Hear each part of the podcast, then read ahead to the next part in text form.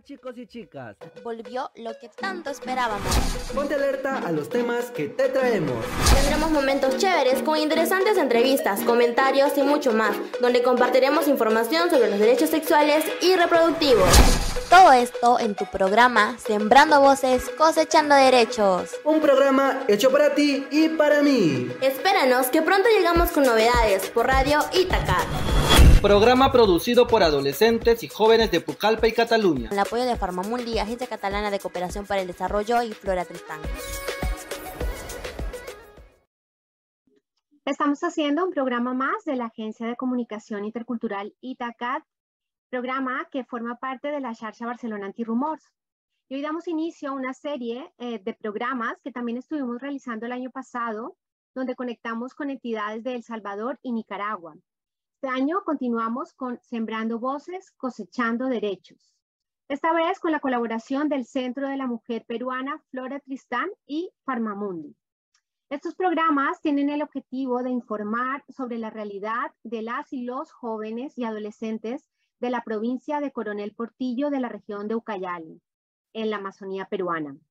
En el programa de hoy abordaremos el alto índice de embarazos en las y los adolescentes de dicha región. Durante el 2020, el embarazo adolescente ha aumentado en un 12% respecto al 2019. Y esto se relaciona con las barreras y limitaciones que tuvieron las y los adolescentes para acceder a servicios de salud sexual y reproductiva, a recibir anticonceptivos, para recibir orientación y consejería en salud sexual y reproductiva, y también a la falta de implementación de la educación sexual integral en las escuelas. Todas estas situaciones han traído como consecuencia la deserción escolar, la mortalidad materna-adolescente y el aumento de la violencia eh, basada en género. Para explicar en detalle estas problemáticas nos acompañan hoy desde Perú, Kesia Fernanda Marina del Águila. Ella es activista juvenil desde los 15 años, es una lideresa reconocida eh, por la Municipalidad Regional de, de Yarinacocha y el gobierno regional de Ucayali. Ella es ganadora del concurso con causa, siendo embajadora juvenil de CEPAL en Perú, exteniente alcaldesa y egresada del Colegio de Alto Rendimiento de Ucayali, presidenta de la red juvenil ASIM, que es la Asociación de Servicios Integrales para la Mujer, y voluntaria en diferentes organizaciones. Y también desde Perú nos acompaña Orestes Ríos Castro. Él es activista desde los 13 años de edad, es un joven que impulsa proyectos sociales a favor de los adolescentes y las jóvenes de la región de Ucayali. Es representante del adolescente amazónico en Ucayali desde el 2016 eh, hasta, el 2018 y eh, pertenece a la organización juvenil Dejando Huellas y es un joven político. Y desde Barcelona nos acompaña María González, ella es psicóloga y coordinadora del área comunitaria del CEJAS, el Centro eh, Joven de Atención a las Sexualidades y de la Asociación de Derechos Sexuales y Reproductivos. Ella realiza tareas de educación sexual a jóvenes, además de participar en la creación de materiales y dinamizar espacios de capacitación y encuentro entre mujeres alrededor de la garantía de los derechos sexuales y reproductivos. Eh, buenas tardes a todos. Buenos días en Perú. Buenos días. Buenos días a todos. Bien, em, vamos a comenzar con una serie de preguntas que en el orden lo, va a responder Kesia Orestes y después María. Bien, em, yo he hablado eh, de un poquito de las cifras, ¿no? Pero nos gustaría que en detalle nos explicaran em, las, las cifras actualizadas, ¿no? que, que, nos, que nos permite saber la realidad de los altos índices de embarazo ¿Y por qué creen que ha habido este aumento en Ucayali? Em, esto para, para los compañeros de Perú.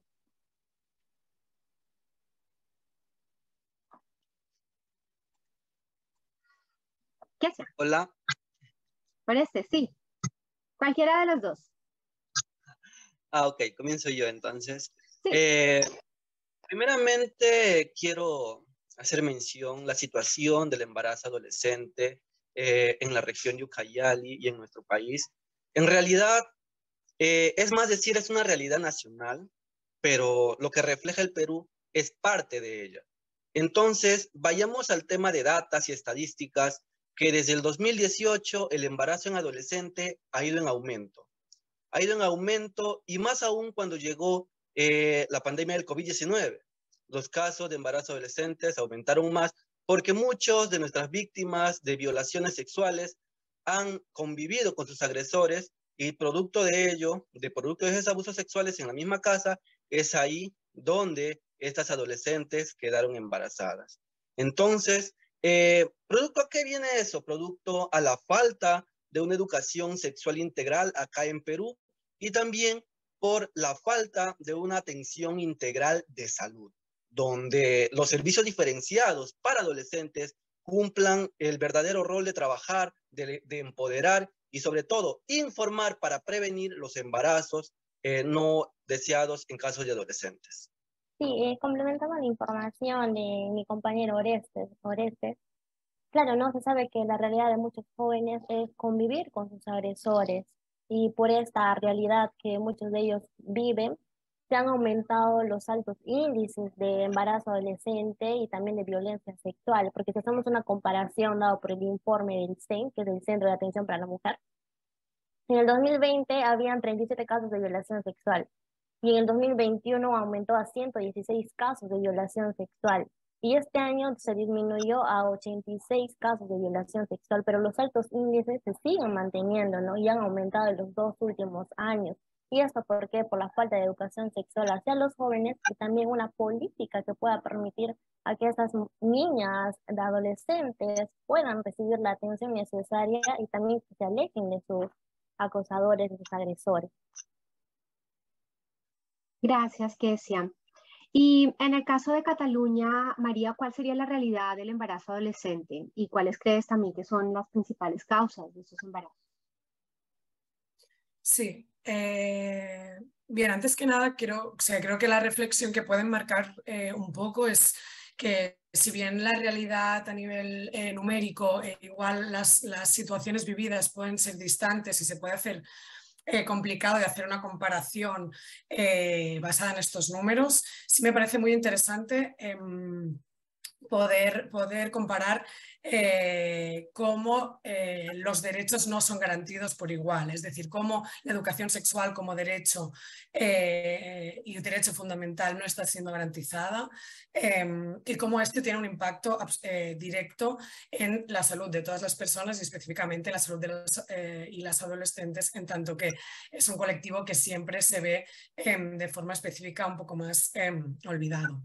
Ahora mismo la realidad aquí sí que es verdad que aparentemente si miramos em, los datos no se ve un fuerte impacto de, durante los últimos años eh, en, cuanto a números, pero sí que es verdad que conocemos que, ha habido eh, una, creciente dificultad en el acceso a los servicios de atención a la salud sexual y reproductiva y que esto, si bien no tiene un reflejo directo en el aumento de embarazos o en el, en el aumento de nacimiento sí ha tenido en la vivencia de los y las adolescentes de su propia sexualidad y en los casos en los que ha habido embarazo pues ha habido una menor, menor acceso a la información, un menor acceso a, los servicios y por lo tanto una vivencia mucho más em, complicada a todos los niveles entendiendo em, la salud desde esta, desde esta visión eh, integral. De acuerdo, María, muchas gracias. Eh, claro, es, importante resaltar lo que dice María, ¿no? Ah, se tiene que, eh, no, estamos intentando hacer una comparación, sino simplemente pues, explicar eh, las realidades, ¿no? Que, se presentan. Em, y hablando precisamente de realidades, em, ¿es la realidad de Ucayali distinta a la del resto del Perú en este caso?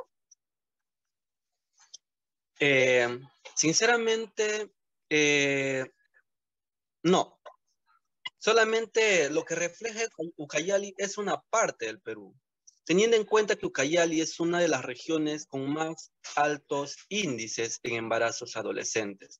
Y todo esto quizás producto a lo que las adolescentes no puedan acudir a un establecimiento de salud donde puedan ser orientadas. Eh, también quizás porque tienen más limitaciones eh, respecto a cómo desarrollarse en la sociedad de acuerdo a sus derechos sexuales y reproductivos y también eh, es producto eh, de la evidencia más grande quizás del embarazo adolescente por los obstáculos más que todo. Grandes obstáculos que tienen las mujeres acá en, en, la región de Ucayali por los estereotipos que se viven hacia las mujeres y también por la gran diferencia que existe entre la zona rural y la zona urbana y más aún cuando se habla de nuestra, de nuestra, de nuestra población indígena, que son ellas quienes viven una situación distinta a lo que nosotros podamos vivir en la ciudad. Gracias, Oreste. No sé si Kesia tiene algo más que agregar en este caso. Sí, eh, haciendo más que todo una comparativa con las diferentes realidades de, de nuestro Perú, cabe recalcar que nuestro Perú tiene tres regiones, costa, selva y sierra y la región de la selva son donde hay más provincias con mayor índice de embarazos adolescentes, deserción escolar, violencia sexual, ¿no? Y dentro de estas regiones, eh, Ucayali ocupa el segundo lugar como mayor altos índices, ¿no? Y como se ha explicado, es debido a la mentalidad, a la mentalidad que se tiene sobre el trato que deben recibir las adolescentes. Eh, eh, expresándose más que todo una mentalidad cerrada respecto a los métodos anticonceptivos, los derechos sexuales y los derechos, y los derechos reproductivos. Gracias, Kes gracias Kesia. Y mm, esta pregunta sería para los tres, eh, ¿qué consecuencias tiene para la vida de las niñas y adolescentes el hecho de quedarse embarazadas? Eh, si me lo permiten. Eh, las consecuencias para aquellas niñas adolescentes que quedan embarazadas, una de ellas es la deserción escolar. Debido a que están en estado de gestación, se ven en la obligación en muchos casos de abandonar sus estudios. ¿Y esto qué tiene como consecuencia? Que estas niñas, estas mujeres tengan menor probabilidad de poder estar en un campo laboral adecuado. Y esto hace que se genere un círculo vicioso de pobreza. Mayores mujeres embarazadas que tienen hogares vulnerables hace que la pobreza en nuestro país aumente, ¿no? Y las dos consecuencias serían esa, deserción escolar y menor probabilidad de inserción en el campo laboral.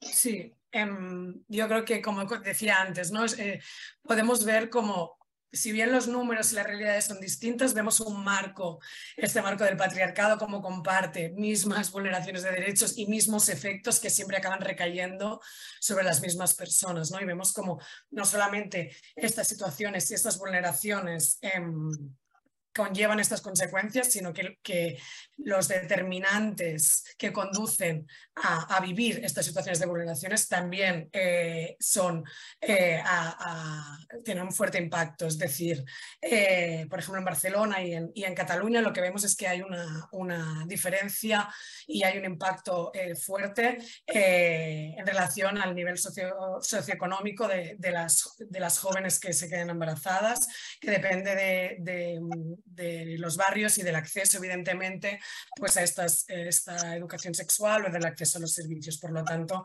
em, no, no, deja de ser un círculo vicioso ¿no? que, que, que, sigue como siempre el mismo, el mismo circuito y acaba siempre atacando a los colectivos más, más eh, vulnerabilizados.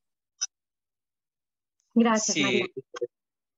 Para cotizar lo que decía mi compañera Kesia, en realidad es una situación, el embarazo consciente, que nos lleva a tener muchas consecuencias y en especial eh, está la pobreza. La pobreza eh, es una de las problemáticas que nos aqueja a nosotros como, como Perú, pero también es producto al embarazo adolescente. Muchas de nuestras adolescentes dejan de estudiar, quedarse embarazada y por las falta de oportunidades. En los colegios se viven realidades y existen casos donde muchas adolescentes quedan embarazadas y las oportunidades por los mismos eh, educativos, por los mismos profesores, son limitadas. La familia también cumple un rol muy importante de ser el soporte de este adolescente, de los cuales también no se ve en nuestra región. Y también es, son por eso que existen muchas situaciones. Gracias. Gracias, Oreste. La siguiente pregunta eh, es ¿qué, eh, qué papel, um, no, perdona, te lo digo. Eh, como hemos, hemos hablado de la necesidad ¿no? de los servicios de salud sexual y reproductiva ¿no? para como un elemento importante para, para mejorar lo, lo que está pasando. ¿Cómo ustedes creen que se podría garantizar un mejor acceso de las niñas y adolescentes a estos servicios de salud sexual y reproductiva? Eh, primero considero que es fundamental que en Ucayali eh, el servicio diferenciado para adolescentes sea bien implementado porque es este espacio donde las adolescentes pueden acceder a los servicios eh, de métodos anticonceptivos, las adolescentes pueden recibir información, producto a ellos puede, puede ser garantizado su educación sexual integral. También en el sector educación cumple un rol muy, muy importante la educación sexual integral, la ESI, donde también en estos espacios de tutoría las adolescentes son capacitadas, son orientadas por sus maestros. Entonces, creo que es fundamental que todo sector salud y sector educación cumplen un rol muy importante en el empoderamiento, en la información de cómo acceder, de cómo prevenir a métodos anticonceptivos, de cuál es el uso de los métodos. Entonces, creo que estos servicios se tienen que garantizar por ambos sectores y también que la familia no cumple un rol muy importante para hacer sobre todo el acompañamiento. Gracias. Gracias, Oreste. ¿Alguna cosa que eh, agregar, Kesia? Sí, eh, como señalaba Orestes, es un trabajo conjunto, ¿no? Tanto del sector salud como también del sector educativo, porque esas entidades permiten a los jóvenes garantizar que tomen decisiones informadas sobre su cuerpo, ¿no? Que puedan acceder a métodos anticonceptivos. No obstante, en consecuencia de la pandemia, esos servicios diferenciados, como se ha señalado, se han quedado en un estado inactivo, lo que ha, lo que ha generado que esos adolescentes pues no puedan acceder a lo que ellos necesitan, ¿no? Y así aumentando el alto índice de embarazo adolescente. Por eso no es a petición de, de mi persona como activista, no es que los gobiernos regionales tomen acción sobre la, el activar esas, esos espacios para los jóvenes, ¿no? Y a la par también trabajar con entidades que fortalecen los derechos sexuales y derechos reproductivos de los jóvenes. Gracias, Kesia. En el caso de Barcelona, en Cataluña, eh, tengo entendido que Cejas presta estos servicios. María, ¿puedes explicar en qué consisten? Sí, em, el, CEJAS, que es el Centro Joven de Atención a las Sexualidades, es un centro eh, en el que precisamente intentamos dar respuesta a esto que comentaban Orestes y Kesia, eh, intentando ser un servicio especializado de atención a, las sexualidades desde esta concepción de, de, las sexualidades como una dimensión amplia, una dimensión compartida en todas las personas, una dimensión que por fuerza tiene que ser diversa y que nos acompaña toda nuestra vida, pero que se manifiesta de una forma concreta durante la adolescencia. Eh, por estos motivos intentamos ser un espacio muy eh, pensado por y para eh, los y las adolescentes, eh, centrado en sus necesidades, que no sea paternalista, em, que se adapte eh, tanto en contenidos como en forma a, estas necesidades, ¿no? en base pues, a los horarios, que, sea confidencial, que, que no sea estigmatizador. ¿no? Que, sea desde el acompañamiento, desde el derecho a la información y no desde el, dirigir o, el ordenar qué es, lo que, los, es lo que tienen que hacer, sino desde brindar este acceso a, los derechos y a partir de aquí em, los y las adolescentes puedan eh, gozar de una vida sexual y reproductiva de forma libre y de forma deseada. Gracias, María. Una parte muy importante, hemos hablado ah, durante esta entrevista, es la educación. Eh, ¿Por qué creen que es importante implementar esta educación sexual integral en las escuelas para prevenir el embarazo adolescente? Eh, la ESI es necesaria que se implemente en las, en las instituciones educativas porque permite que los jóvenes, las adolescentes los adolescentes tomen decisiones informadas puesto que ya tienen el conocimiento acerca de los métodos anticonceptivos, también sobre los tipos de violencia que se puede generar, y con todo este conocimiento que ya tienen, toman decisiones informadas sobre lo que desean hacer. Eso sería. Gracias, Kesia. eh, sí, eh, al igual que Kesia, creo que es muy importante la implementación de la educación sexual integral en los colegios, porque no solamente eh, es para nosotros poder conocer acerca de nuestros derechos sexuales y reproductivos, sino también a cómo prevenir, eh, a cómo prevenir las situaciones de violencia de género. Entonces, con esta información que las adolescentes puedan ya reconocer cuáles son sus derechos, puedan identificar un caso, les va a servir mucho en el día a día. Son situaciones que se viven en el Perú, son situaciones que se viven el día a día en la sociedad, en las calles. Las, nuestras mujeres son acosadas. Ellas van a saber cómo accionar ante esos casos, van a saber a dónde acudir. Pero lamentablemente existen personas que solamente piensan que la educación sexual integral eh, eh, es como dijeron, no es para homosexualizar a mis hijos. Con la educación sexual integral van a homosexualizar a mis hijos. Es una realidad, eh, es un pensamiento quizás no tan crítico, porque lo ven desde su perspectiva como adultos. Pero en temas de adolescentes es diferente. Quizás se negaron a que la implementación eh, de la educación sexual integral en los colegios no se diera, pero a producto de esto no va a contribuir a favor en nuestra sociedad como adolescentes, sino a perjudicar más porque va a haber más casos de violencia, va a haber eh, más embarazos adolescentes, porque justamente como se dice en la educación sexual integral, es ahí donde se entra a tallar estos temas que son importantes y fundamental para las y los adolescentes de todo el Perú. Gracias, Oreste. En el caso de, Cataluña y de Barcelona en concreto, María, a, nivel, a nivel de, educación formal, ¿cómo se está tratando este tema?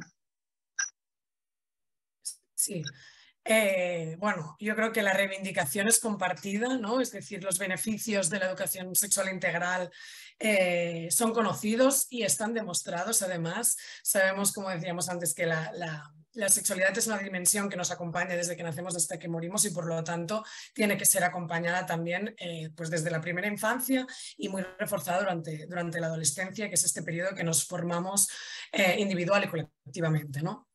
Eh, aquí defendemos también que, esta educación sexual integral debe ser hecha desde una perspectiva feminista, como comentaban los compañeros, que debe ser desde una perspectiva em, de derechos em, y que tiene que promocionar eh, el autocuidado, que tiene que promocionar eh, estas, estas libres decisiones. ¿no? Ahora mismo la situación aquí es que desde el Departamento de, Educación se ha, se ha construido y se, se, ha trabajado por un programa que se llama Programa Coeducat, en el que Em, existen distintas patas relacionadas con la coeducación y con la educación sexual integral eh, y está en vías, o está como mínimo el material hecho y está en vías de ser implementado. Así que para, para nosotros es una exigencia eh, y una reivindicación que se implemente de forma universal en todos los centros, ¿no? porque entendemos que en tanto que es un derecho tiene que ser garantizado para todas las personas y que de forma contraria estaremos generando aún más desigualdades y por lo tanto seguimos reivindicando esta necesidad eh, de poner recursos, de, dar em, herramientas a todos los centros para que puedan implementar de forma transversal eh, esta educación sexual integral. Gracias, María. Y ya has adelantado un poco la, la siguiente pregunta eh, que tiene que ver con las políticas, ¿no? En este caso, comencemos por Perú. ¿Qué políticas existen en el país que puedan contribuir a la reducción del embarazo adolescente? Justamente existen políticas que existen en el Perú para contribuir a la reducción de embarazo en adolescentes. Como por ejemplo, tenemos eh, eh, profesores profesionales eh, que están totalmente capacitados para llevar una educación sexual integral a los colegios. Pero lamentablemente mm, no se cumple quizás como uno se desea. Se ha impulsado y se ha creado en el Perú eh, una escuela juvenil de defensores y defensoras de los derechos sexuales y reproductivos, como también se cuenta con una red de lideresas eh, adultas defensoras de la educación sexual integral. Este, en nuestro país eh, existen muchas normativas que respaldan los derechos sexuales y derechos reproductivos, ¿no? La educación sexual integral. No obstante, no hay una normativa o no hay un, una ley con rango de ley que permita que, esas, que la educación sexual integral se implementen adecuadamente en las instituciones educativas. Uno, porque los docentes no se encuentran lo suficientemente capacitados para tratar estos temas. Y si lo están, muchas veces tienen un sesgo, un sesgo religioso, ¿no? Que impide que se hablen estos temas abiertamente. Y otro, También los especialistas o los profesionales en el área de salud tampoco realizan un trabajo adecuado por el tema de que muchos de ellos están en contra del aborto cuando hay jóvenes que se van, ¿no? Pues en busca de mejores oportunidades optando por, por abortar, ¿no? Entonces, no hay, una norma, no hay una normativa con rango de ley que pueda, que pueda asegurar o garantizar una adecuada implementación de la educación sexual en estos dos espacios, no tanto en el área de educación y tanto en el área de salud. Eso sería. Eh, sí, para cotizar lo que dijo mi compañera Kesia, también existe eh, la currícula nacional del Ministerio de Educación eh, para, para implementar la educación sexual integral en los colegios de todo el país. Y también existen aquellos lineamientos, pues, ¿no? Donde lineamientos educativos para la implementación de la ESI, justamente eh, para que estos adolescentes puedan, pues, recibir la información sobre sus derechos y sobre violencia de género. Gracias, Oreste. No sé si María, ¿quieres complementar algo más en, a, este caso? Bueno, estoy eh, completamente de acuerdo con los puntos claves que creo que han, señalado los compañeros. Eh, solamente, bueno, esto añadir, ¿no? La, necesaria despenalización del aborto. Em, que no sea solamente los supósitos que pueden permitir en qué situaciones sí o no, no, el aborto no puede aparecer eh, como en una, en una ley que, que lo penalice, sino que tenemos que apostar por leyes garantistas eh, y que realmente sepamos que absolutamente todas las personas eh, que quieren puedan abortar en condiciones óptimas. por lo tanto, pues seguir luchando porque, porque sea así y, y ya está, y me sumo a, todo lo que han dicho los compañeros. Sí, la, la, siguiente pregunta creo que ya ha quedado contestada porque hace referencia a las medidas que todavía no existen ¿no? y que deberían existir para, para reducir el embarazo adolescente en el país. Ah, no sé si hay, hay alguna otra medida de la, de la que quieran hablar, aparte de las que ya mencionaron. Si me permiten, voy a, es un pequeño apunte y es un matiz em, que creo que no puede em, incorporarse sin toda la lectura que hemos hecho hasta ahora, pero sí que es verdad que em, creo que en Barcelona y en Cataluña a veces también eh, pasa que hay una... Eh, el, embarazo adolescente a veces responde a una voluntad de, las mujeres em, de encontrar una alternativa que el propio sistema no les está ofreciendo. ¿no? Cuando ven que, esta supuesta juventud eh, no, se, les está, se, les está, permitiendo por motivos de clase, por motivos Em, de, género, ¿no? se, accede al, embarazo adolescente como, como salida. Esto hay que poderlo entender también y entender cuáles son los fenómenos que pueden conducir a un embarazo adolescente buscado y deseado y entender de qué forma esto puede ser encajado en, nuestra realidad y en nuestra sociedad para que no sea eh, no siga reproduciendo y siga siendo em, estigmatizado. Mm, de acuerdo. es muy interesante eso que estás diciendo, María, porque es algo que no se contempla, ¿no? Siempre estamos hablando de la prevención, de, ¿no? Como, eh, pero claro, también es una elección, es una opción y, y, también se debe respetar. Em, bien, eh, ¿y qué creen que, pueden hacer las juventudes y adolescencias desde, desde sus activismos, eh, en este caso, para contribuir a la prevención del embarazo adolescente? En este caso, eh, yo considero que las juventudes, las lideresas, deben seguir capacitándose, ¿no? Porque el conocimiento es una fortaleza para nosotros para poder eh, acompañar, aconsejar a nuestros pares. Porque muchos de ellos eh, prefieren hablar con alguien de su edad que con alguien adulto, ¿no? Por temor a que esto les puedan decir, ¿no? Por eso, una de las opciones que debemos hacer nosotros como jóvenes es seguir capacitándonos para poder informar adecuadamente a nuestros padres. Gracias, Kesia, por este. Justamente lo que decía mi compañera Kesia es muy importante. El, empoderamiento de los jóvenes, eh, de los adolescentes y jóvenes de la región de Ucayali, es muy importante porque cumple un rol fundamental en el empoderamiento de sus padres. Los jóvenes realizamos incidencias a favor de ellos, para que ellos también puedan conocer cuáles son sus derechos sexuales y reproductivos. Los jóvenes tenemos que estar inmersos en las políticas públicas, tenemos que estar siempre al tanto eh, de qué actividades se va a realizar a favor de nuestra población. Estas acciones, eh, estas acciones que nosotros realizamos como jóvenes eh, son muy importantes y se tienen que seguir fortaleciendo. Son acciones, por ejemplo, como réplicas, campañas informativas. Eh, ¿Qué más? Hacemos juegos didácticos con información sobre educación sexual integral, sobre cómo prevenir un embarazo en adolescente. no sé, las infecciones de transmisión sexual. Entonces, son un conjunto de actividades que los jóvenes podemos hacer y se puede seguir haciendo, siempre y cuando también se tenga el apoyo pues de, algunas entidades y como también desde el mismo gobierno regional de acá de Ucayal. Gracias, Oreste. Eh, María, eh, si tienes algo que agregar en ese sentido o aquí en Barcelona, ¿cómo se organizan los adolescentes? Bueno, yo, o sea, para mí la, respuesta está dada por, por ellos no me, quiero, no me quiero repetir precisamente porque creo que tiene que salir de los propios jóvenes, que los, los, adultos y los profesionales tenemos que dar apoyo, tenemos que dar recursos, pero, pero dar un paso atrás en este mm, adultocentrismo, ¿no? en siempre querer eh, pensar qué es lo que necesitan, sino darles un altavoz, darles los recursos y darles los medios para que salga de, de, los propios jóvenes. Em, en, el resto me, me, sumo a, a todo lo que han ido anotando.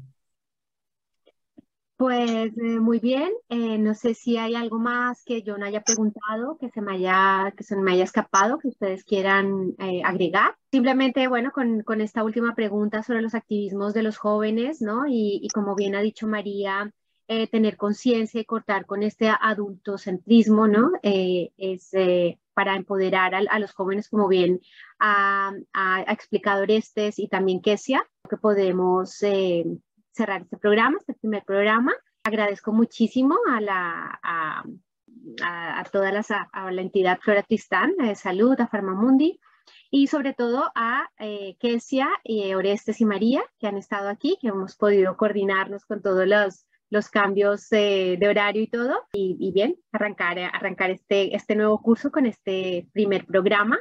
Así que muchísimas gracias. Gracias. Muchísimas gracias. Ha sido un placer. Muchas gracias. Hasta la próxima.